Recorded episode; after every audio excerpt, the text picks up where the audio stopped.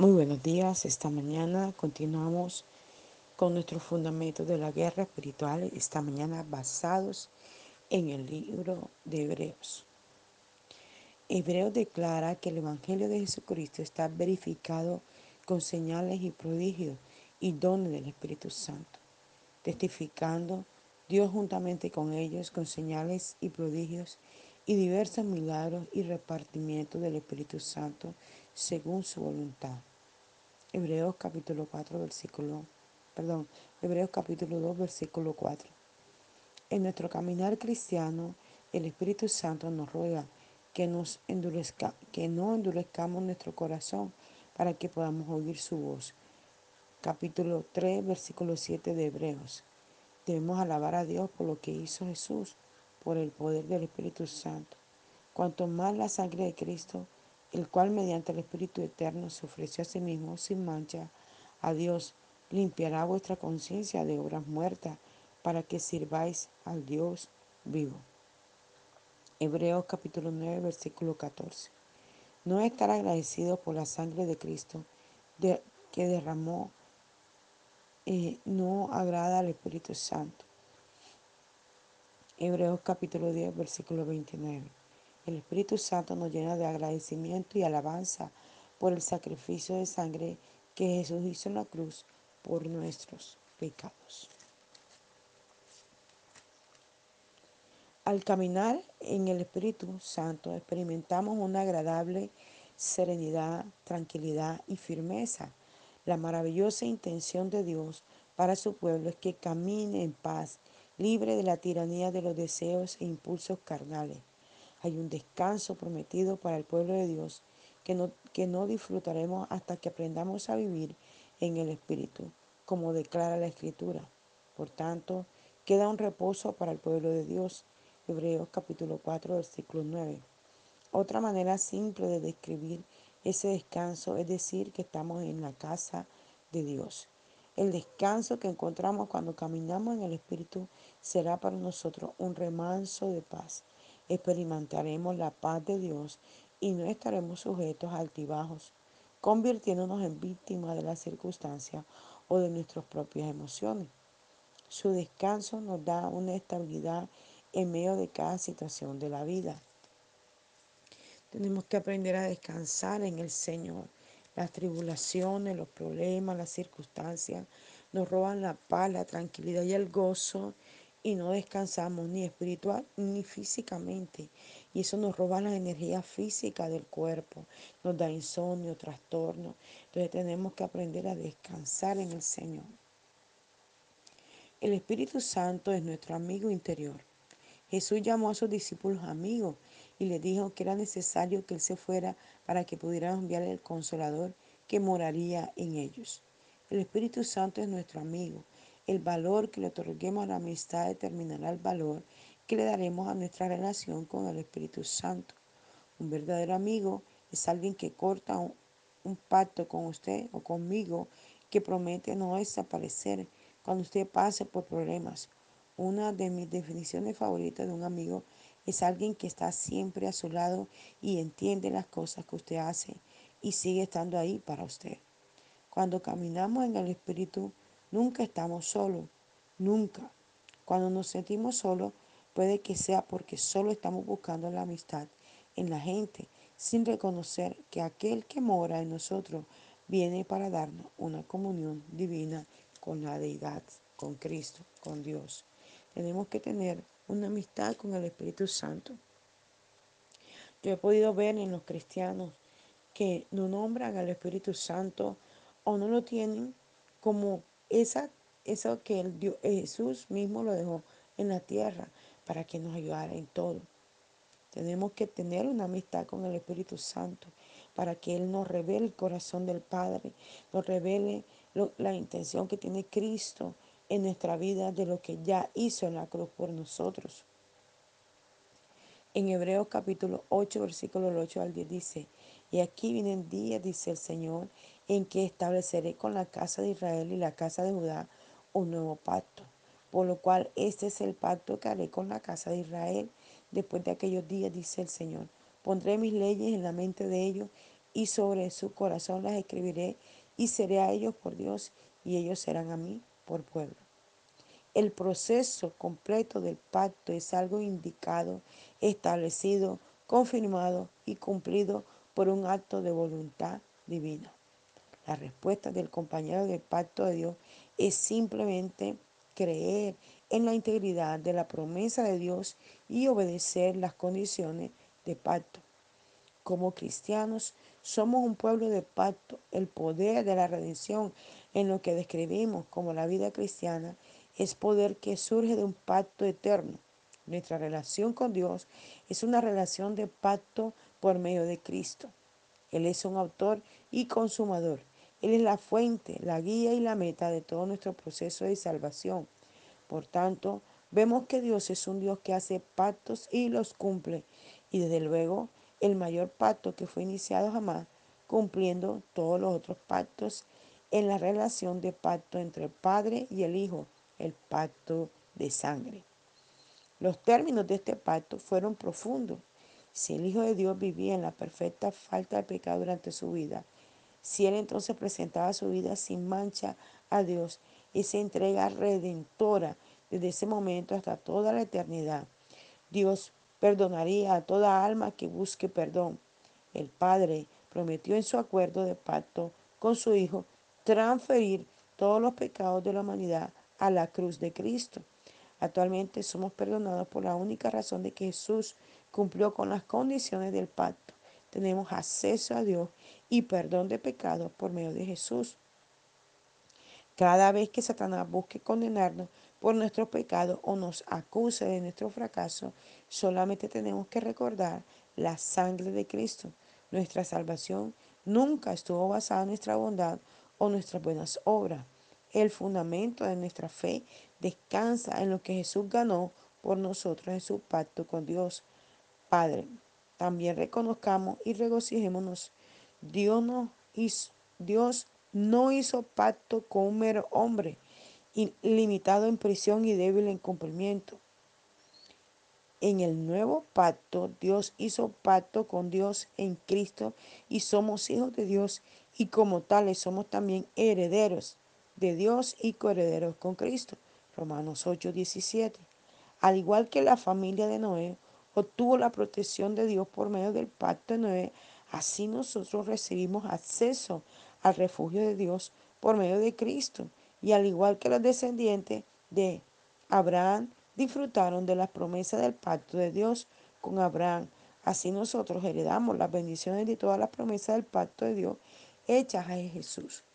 Cada vez que vemos un arco iris en el cielo, nos recuerda que el Señor es un Dios de, de pacto que cumple con los pactos. Cada recuerdo de Israel antes esparcido pero que ahora ha regresado a la tierra de Dios, le prometió a Abraham, nos dice que el Todopoderoso es fiel a sus promesas de pacto. A causa de Jesús, Dios ha revelado su voluntad de acercarse desde un lugar tan lejano como la eternidad para estar a nuestro lado. El compromiso divino de Dios, su compromiso de pacto, dado. Dios se unió con sus compañeros de pacto usted y yo, contra la maldad. Nuestros enemigos de enfermedad, pobreza y temor son sus enemigos. Sus enemigos de pecado y Satanás también son nuestros adversarios. La espada ha pasado ante nosotros. Estamos espalda con espalda con Dios, con nuestros enemigos comunes. El animal de sacrificio del pacto no es un toro o un macho cabrío, es un cordero. Dios y el hombre pasan entre las, mitades de Cristo, nos unimos con Dios por medio de la humanidad de Cristo. Dios se une con nosotros por medio de la divinidad de Cristo. En Jesús, Dios y el hombre se convierten en uno en el poder del pacto. Qué asombroso eres, Señor. Tú entregaste tu vida, un pacto con Dios por mí. No conozco otro amor como el tuyo, ninguna bondad comparable a ti.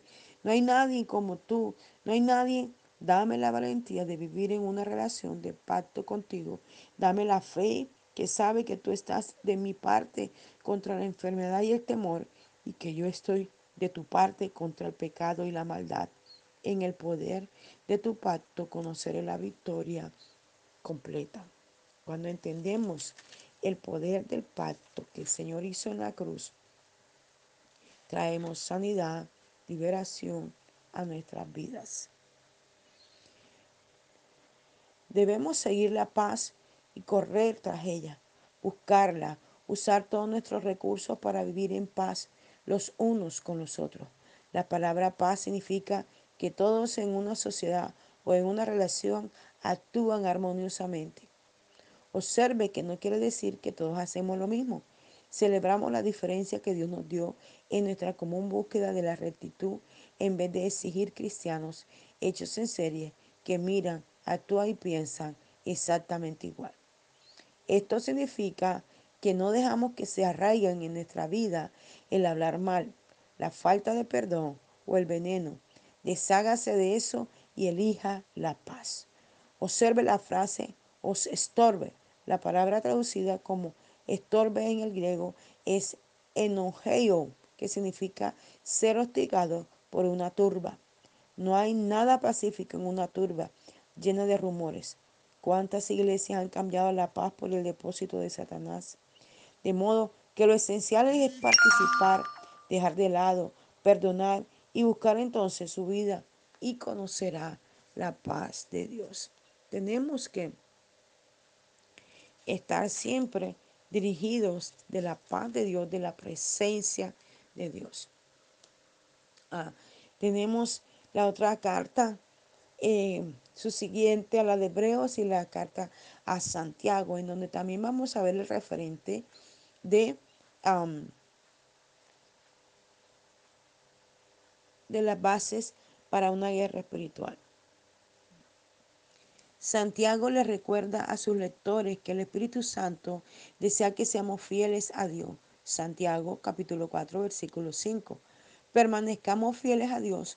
Cuando nos humillamos, resistimos al diablo. El Espíritu de Dios desea que nos purifiquemos y permanezcamos santos para Él. Acerquémonos a Él. Capítulo 4 versículo 6 y 7 de Santiago. En Santiago capítulo 5 versículos del 1 al 11 Quería preparar a sus lectores para la segunda venida de Cristo.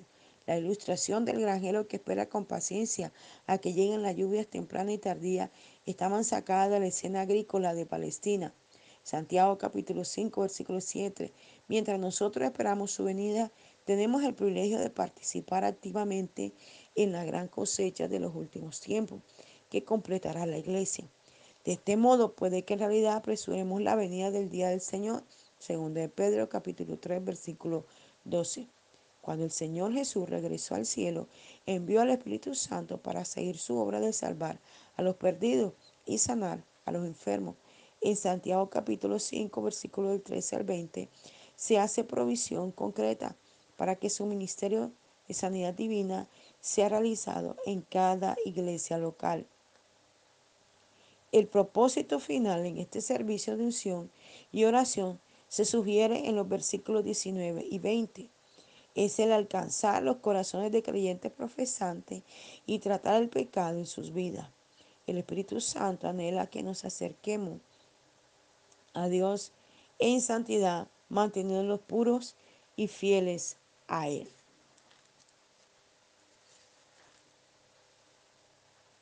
El Espíritu Santo da los dones de sanidad a la iglesia para ministrar el poder de Dios para sanar a los enfermos. 1 Corintios capítulo 12, versículo 9.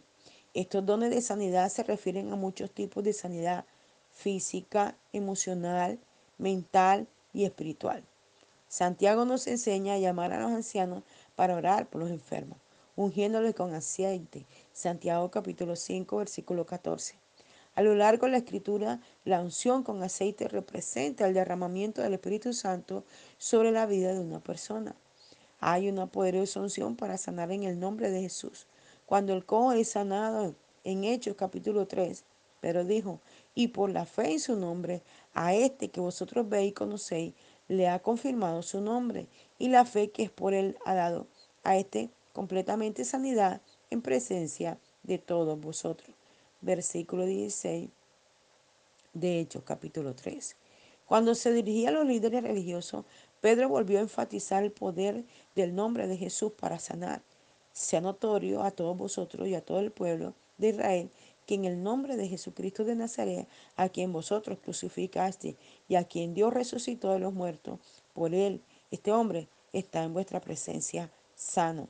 Hechos capítulo 4, versículo 10. El Espíritu Santo le animará tanto a orar por los enfermos como a buscar los dones de sanidad.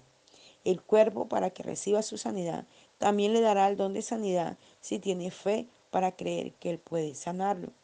Cuando una persona enferma tiene un encuentro con el Espíritu Santo, Él le guiará a los ancianos en busca de oración y unción con aceite.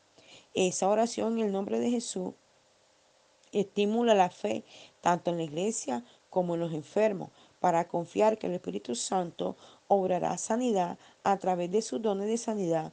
Cuando usted se enferma, pide oración y busca que el poder sanador del Espíritu Santo le toque. Está edificando activamente su fe para creer que Dios le ungirá con su don de sanidad. Todos los días hay que estar orando, orando. No importa que usted sea un bebé, una persona que ha crecido o una persona con ministerio, hay que estar orando constante y continuamente. Y en medio de su oración, debe orar por los enfermos. Quizá habrá alguien enfermo en su casa, en su familia, en su hogar, en su vecino, a nivel mundial. Con esta pandemia, lo que tenemos es para orar por esta enfermedad y echarla fuera en el nombre de Jesús. Santiago capítulo 5, versículo 16 enseña, la oración eficaz del justo puede mucho. Hay un lugar donde debemos estar para liberar oraciones que produzcan resultados. Se denomina el lugar correcto con Dios. Realizado estudios de las palabras de este pasaje. Veamos las definiciones. Eficaz significa oraciones que producen los resultados deseados. La raíz efecto, que significa poder, que tiene influencia y produce resultados. Puede, oraciones que tienen ventajas o beneficios al hacerlas. Basándonos en las anteriores definiciones, podemos resumir Santiago capítulo 5, versículo 16 diciendo que nuestras oraciones deben liberar poder que tenga influencia, beneficie y tenga ventaja para producir resultados. Lo contrario de hacer oraciones eficaces es orar mal. A veces tomamos a la ligera el orar mal. Es un grave pecado a los ojos de Dios. La palabra mal es katkos en griego y literalmente significa hacer oraciones malvadas. Santiago capítulo 4 versículo 3 dice, pedís y no recibís porque pedís mal para gastar en vuestros deleites. Oh, como hemos malinterpretado este pasaje en la iglesia. Muchos dirían que este pasaje significa que no tuvimos lo que necesitamos porque no lo pedimos. No, no es así. Este versículo en realidad significa que hemos estado pidiendo, pero lo hemos hecho fuera de la voluntad de Dios. La Biblia sí que dice que el Señor nos dará los deseos de nuestro corazón, pero Dios nos dio una revelación concreta en los Salmos 37, 4. Cuando fui salvo, tuve una experiencia con el Señor con respecto a esto. Dios respondió mis oraciones con tanta rapidez que yo estaba verdaderamente preocupado. Agradecería su amor y todo lo que Él hacía por mí, pero no conocía a ninguna otra persona por la cual Él se estuviera moviendo como se movía por mí. Un día le pregunté a Dios por qué se movía por mí del modo en que lo hacía. Dios me dijo que Él agradecía como yo había renunciado a todo por Él. No había persona, lugar o cosa que hubiera dado por Dios. Tuve un encuentro con Jesús y eso dio la vuelta por todo el guion de mi vida. Desearía por poder embotellar lo que sentí y a lo que renuncié. La gente no lo entendía y, y no le importaba. Dios siguió diciéndome que cuando yo había renunciado a todo, Él quitó de mí los deseos de esas cosas y los sustituyó por sus deseos. Me dijo, ya ves, cuando respondo tus oraciones, solamente estoy respondiendo mi voluntad para ti. Esta revelación se ha quedado siempre en mi corazón. Desde entonces he orado para que Dios quite de mi corazón cualquier deseo que no sea acorde con su voluntad para mi vida. Llego a entender el hecho de que Dios sabe lo que es mejor para mí cuando la palabra dice que Él nos da los deseos de nuestro corazón. Para mí tiene un significado más profundo. Dios no solamente responde las oraciones que ya están en mi corazón, Él quita cualquier cosa que no sea su voluntad para mí y literalmente me da los deseos de mi corazón. Es como si Dios estuviera respondiendo sus propias oraciones por mí. Esa es la oración perfecta, la voluntad perfecta de Dios. Orar mal no tiene nada que ver con una, falta de oración. Se trata de oraciones incorrectas. La palabra griega caco significa también hacer oraciones que están enfermas y son graves ante los ojos de Dios. En la oración de intercesión de guerra no podemos orar de cualquier modo. Las oraciones con el sentido de que cualquier viento que sople está bien por mí, no está bien para Dios. Esas oraciones enviarán brisa incorrecta a nuestro camino en cuanto a mí y mi casa. Estamos en posición de recibir el Ruach HaKodesh y no el Nafak.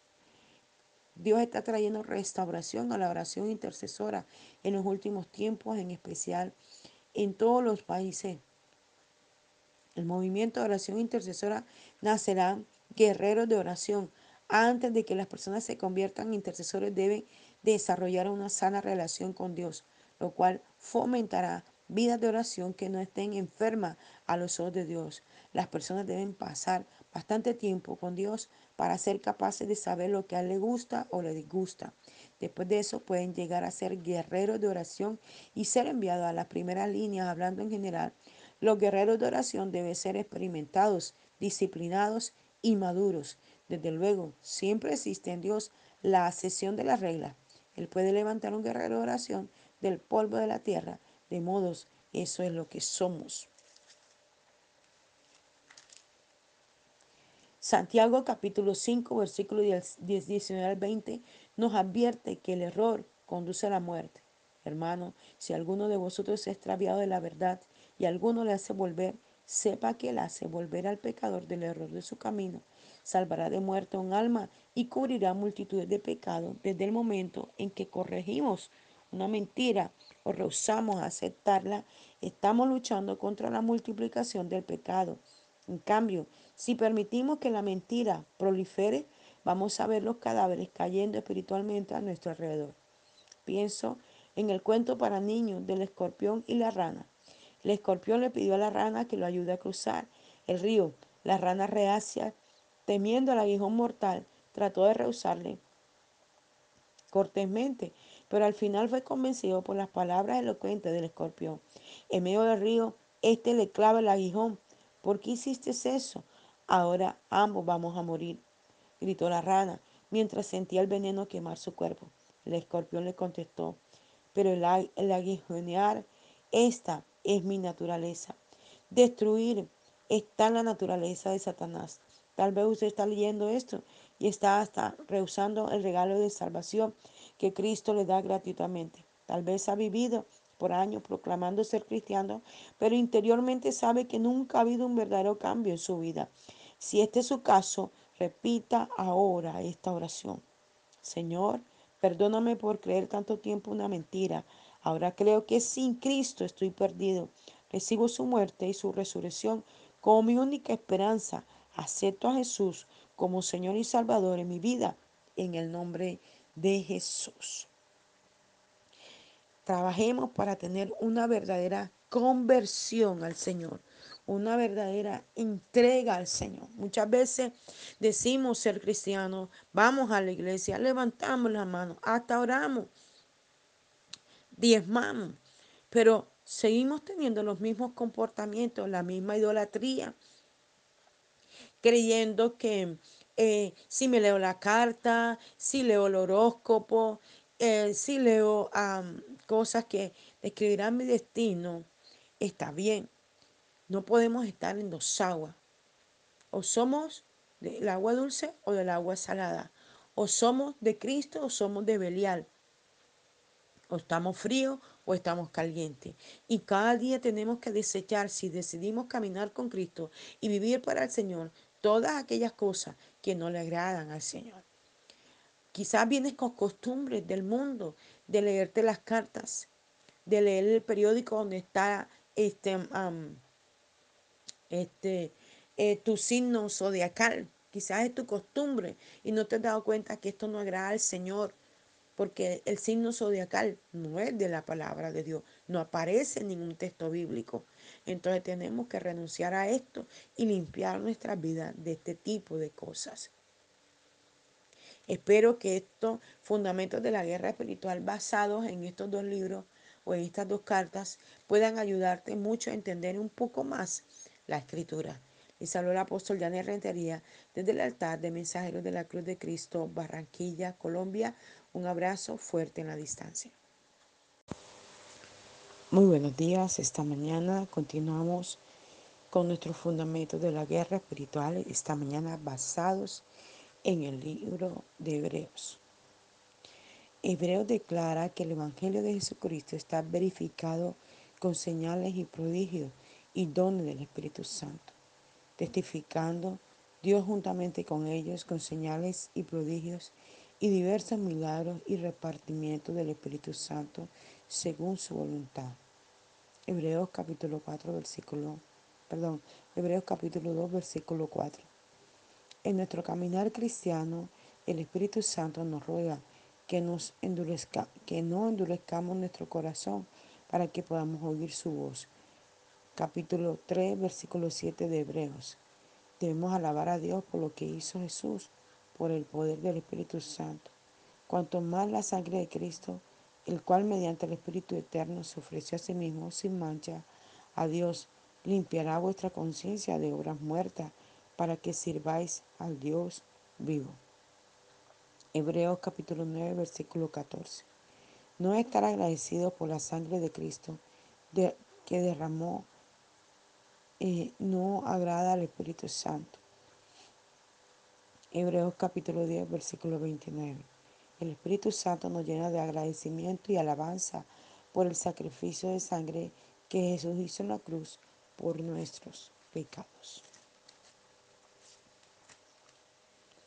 Al caminar en el Espíritu Santo experimentamos una agradable serenidad, tranquilidad y firmeza la maravillosa intención de Dios para su pueblo es que camine en paz, libre de la tiranía de los deseos e impulsos carnales.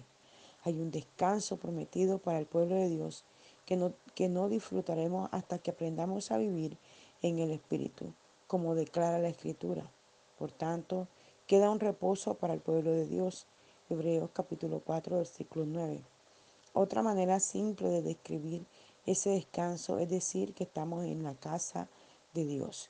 El descanso que encontramos cuando caminamos en el Espíritu será para nosotros un remanso de paz.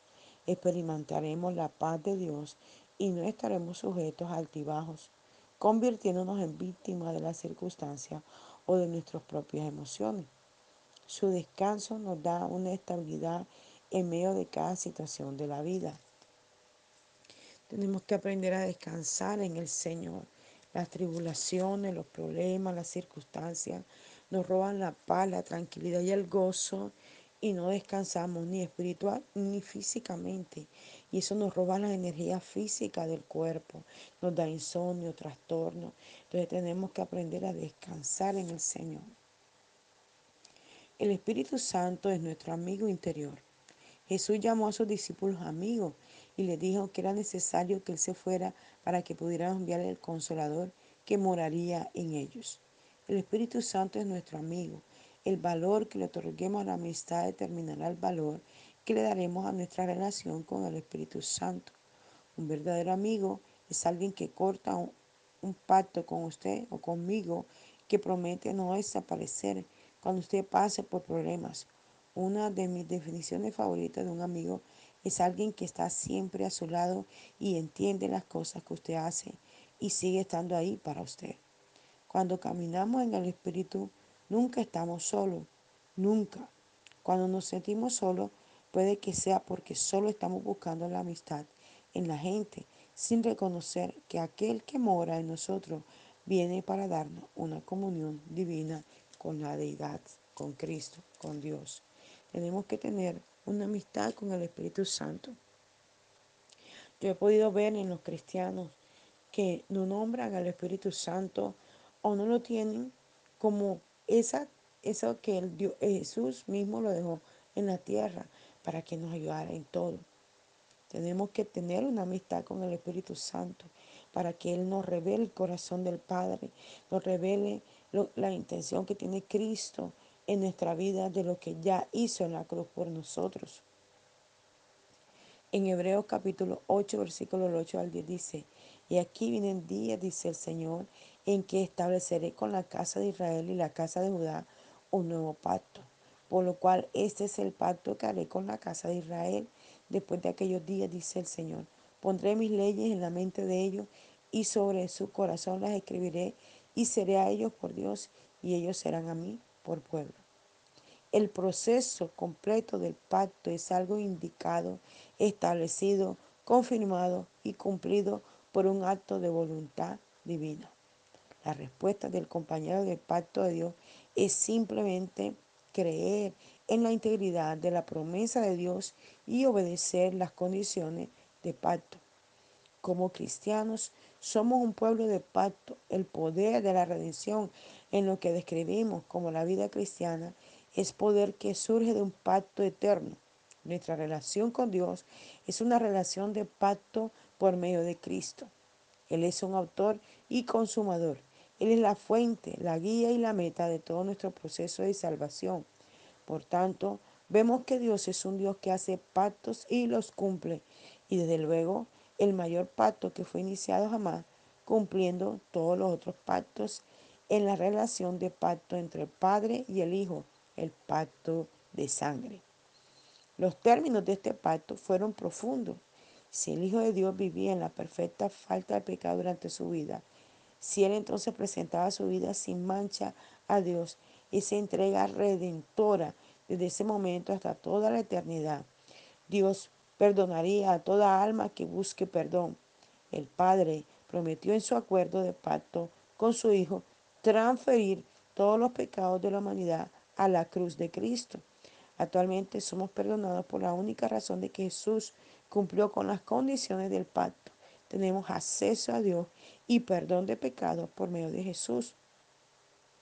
Cada vez que Satanás busque condenarnos por nuestros pecados o nos acuse de nuestro fracaso, solamente tenemos que recordar la sangre de Cristo. Nuestra salvación nunca estuvo basada en nuestra bondad o nuestras buenas obras. El fundamento de nuestra fe descansa en lo que Jesús ganó por nosotros en su pacto con Dios Padre. También reconozcamos y regocijémonos. Dios no hizo, Dios no hizo pacto con un mero hombre, limitado en prisión y débil en cumplimiento. En el nuevo pacto, Dios hizo pacto con Dios en Cristo y somos hijos de Dios y como tales somos también herederos de Dios y coherederos con Cristo. Romanos 8, 17. Al igual que la familia de Noé obtuvo la protección de Dios por medio del pacto de Noé, así nosotros recibimos acceso al refugio de Dios por medio de Cristo.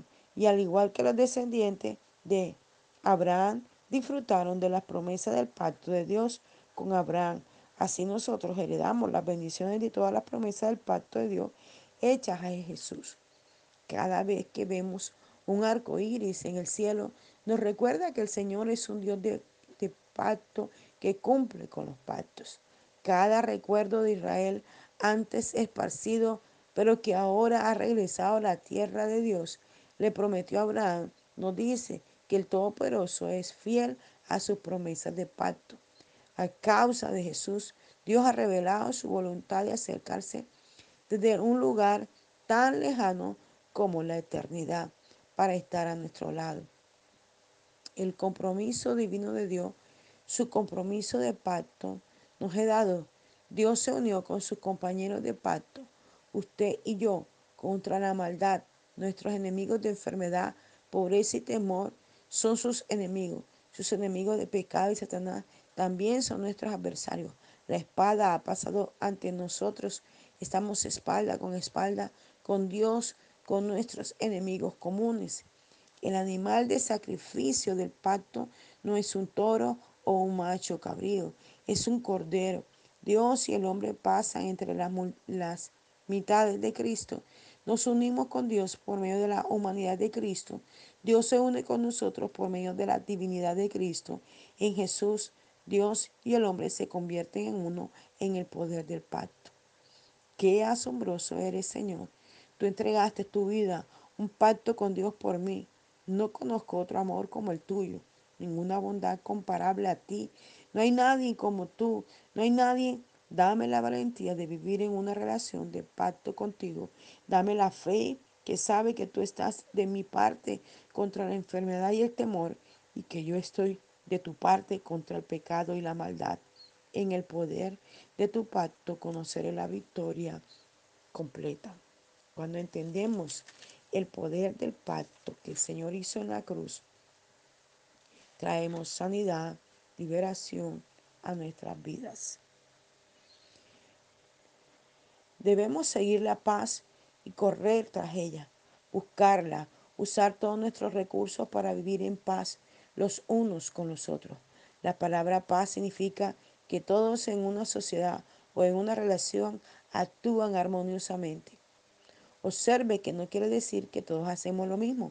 Celebramos la diferencia que Dios nos dio en nuestra común búsqueda de la rectitud en vez de exigir cristianos hechos en serie que miran, actúan y piensan exactamente igual.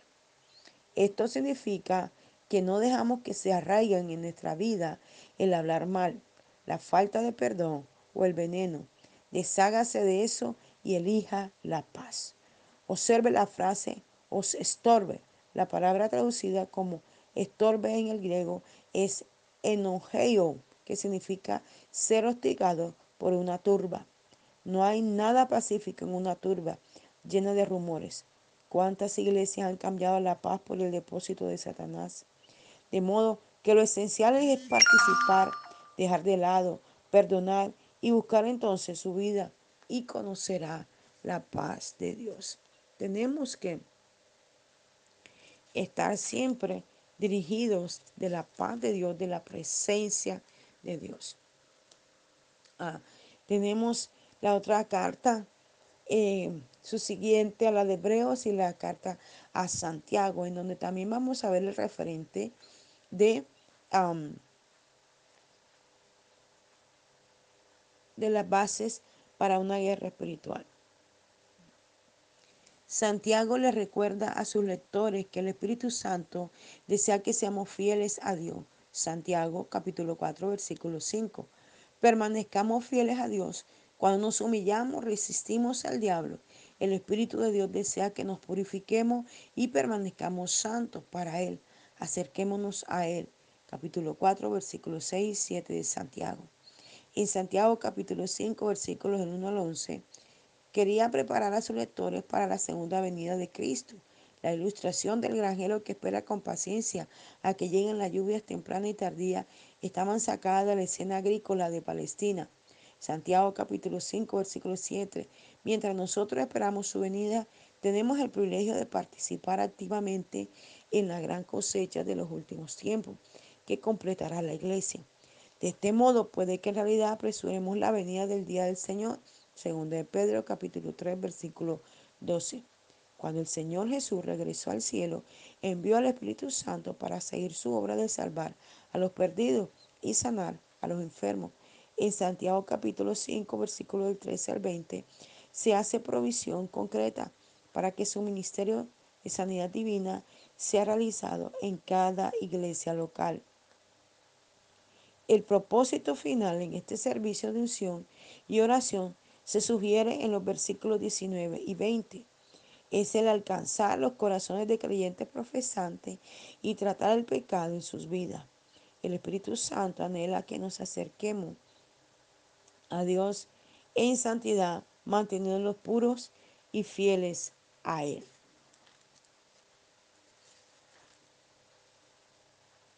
El Espíritu Santo da los dones de sanidad a la iglesia para ministrar el poder de Dios para sanar a los enfermos. 1 Corintios capítulo 12, versículo 9.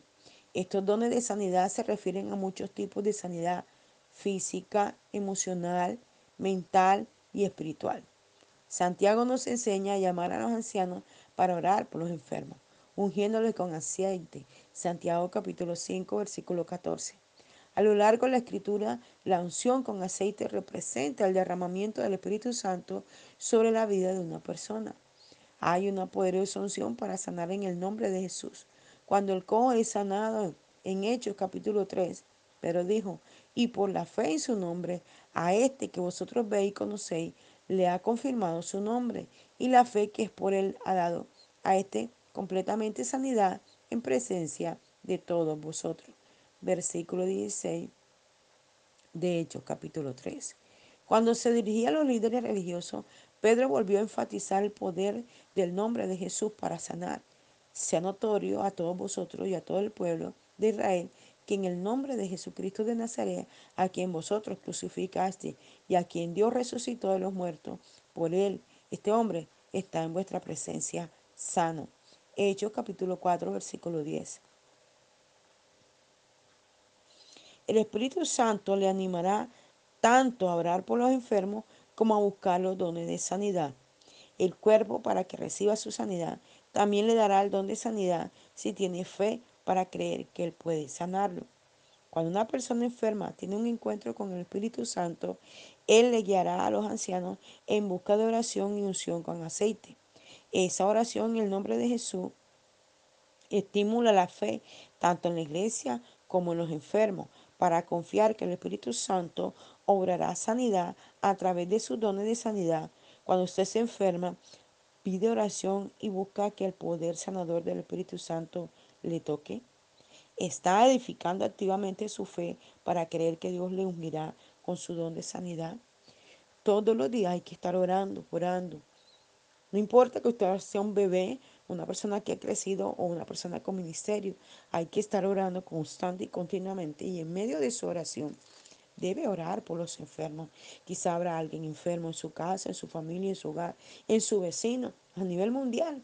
Con esta pandemia, lo que tenemos es para orar por esta enfermedad y echarla fuera en el nombre de Jesús. Santiago capítulo 5, versículo 16 enseña la oración eficaz del justo puede mucho. Hay un lugar donde debemos estar para liberar oraciones que produzcan resultados. Se denomina lugar correcto con Dios. He realizado estudios de las palabras de este pasaje. Veamos las definiciones. Eficaz significa oraciones que producen los resultados deseados. La raíz efecto, que significa poder, que tiene influencia y produce resultados. Puede oraciones que tienen ventajas o beneficios al hacerlas. Basándonos en las anteriores definiciones, podemos resumir Santiago capítulo 5, versículo 16 diciendo que nuestras oraciones deben liberar poder que tenga influencia, beneficie y tenga ventaja para producir resultados. Lo contrario de hacer oraciones eficaces es orar mal. A veces tomamos a la ligera el orar mal. Es un grave pecado a los ojos de Dios la palabra mal es katkos en griego y literalmente significa hacer oraciones malvadas. Santiago capítulo 4 versículo 3 dice, pedís y no recibís porque pedís mal para gastar en vuestros deleites. Oh, como hemos malinterpretado este pasaje en la iglesia. Muchos dirían que este pasaje significa que no tuvimos lo que necesitamos porque no lo pedimos. No, no es así. Este versículo en realidad significa que hemos estado pidiendo, pero lo hemos hecho fuera de la voluntad de Dios. La Biblia sí que dice que el Señor nos dará los deseos de nuestro corazón, pero Dios nos dio una revelación concreta en los Salmos 37, 4. Cuando fui salvo, tuve una experiencia con el Señor con respecto a esto. Dios respondió mis oraciones con tanta rapidez que yo estaba verdaderamente preocupado. Agradecería su amor y todo lo que Él hacía por mí, pero no conocía a ninguna otra persona por la cual Él se estuviera moviendo como se movía por mí. Un día le pregunté a Dios por qué se movía por mí del modo en que lo hacía. Dios me dijo que Él agradecía como yo había renunciado a todo por Él. No había persona, lugar o cosa que hubiera dado por Dios. Tuve un encuentro con Jesús y eso dio la vuelta por todo el guion de mi vida. Desearía por poder embotellar lo que sentí y a lo que renuncié. La gente no lo entendía y, no le importaba. Dios siguió diciéndome que cuando yo había renunciado a todo, Él quitó de mí los deseos de esas cosas y los sustituyó por sus deseos. Me dijo, ya ves, cuando respondo tus oraciones, solamente estoy respondiendo mi voluntad para ti. Esta revelación se ha quedado siempre en mi corazón. Desde entonces he orado para que Dios quite de mi corazón cualquier deseo que no sea acorde con su voluntad para mi vida. Llego a entender el hecho de que Dios sabe lo que es mejor para mí cuando la palabra dice que Él nos da los deseos de nuestro corazón. Para mí tiene un significado más profundo. Dios no solamente responde a las oraciones que ya están en mi corazón, Él quita cualquier cosa que no sea su voluntad para mí y literalmente me da los deseos de mi corazón. Es como si Dios estuviera respondiendo sus propias oraciones por mí. Esa es la oración perfecta, la voluntad perfecta de Dios.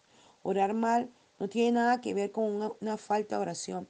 Se trata de oraciones incorrectas. La palabra griega caco significa también hacer oraciones que están enfermas y son graves ante los ojos de Dios. En la oración de intercesión de guerra no podemos orar de cualquier modo. Las oraciones con el sentido de que cualquier viento que sople está bien por mí, no está bien para Dios. Esas oraciones enviarán brisa incorrecta a nuestro camino en cuanto a mí y mi casa. Estamos en posición de recibir el Ruach HaKodesh y no el Nafak. Dios está trayendo restauración a la oración intercesora en los últimos tiempos, en especial en todos los países. El movimiento de oración intercesora nacerá guerreros de oración. Antes de que las personas se conviertan en intercesores deben desarrollar una sana relación con Dios, lo cual fomentará vidas de oración que no estén enfermas a los ojos de Dios. Las personas deben pasar bastante tiempo con Dios para ser capaces de saber lo que a Él le gusta o le disgusta. Después de eso pueden llegar a ser guerreros de oración y ser enviados a las primeras líneas, hablando en general. Los guerreros de oración deben ser experimentados, disciplinados y maduros. Desde luego, siempre existe en Dios la asesión de las reglas.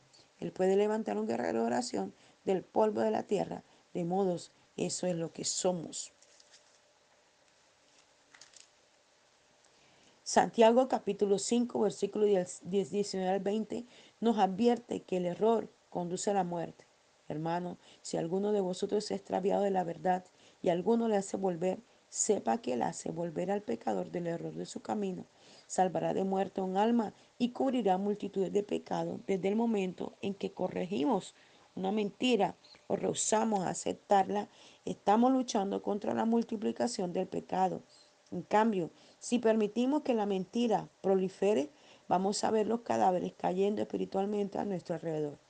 Pienso en el cuento para niños del escorpión y la rana. El escorpión le pidió a la rana que lo ayude a cruzar el río. La rana reacia, temiendo al aguijón mortal, trató de rehusarle cortésmente, pero al final fue convencido por las palabras elocuentes del escorpión. En medio del río, éste le clava el aguijón.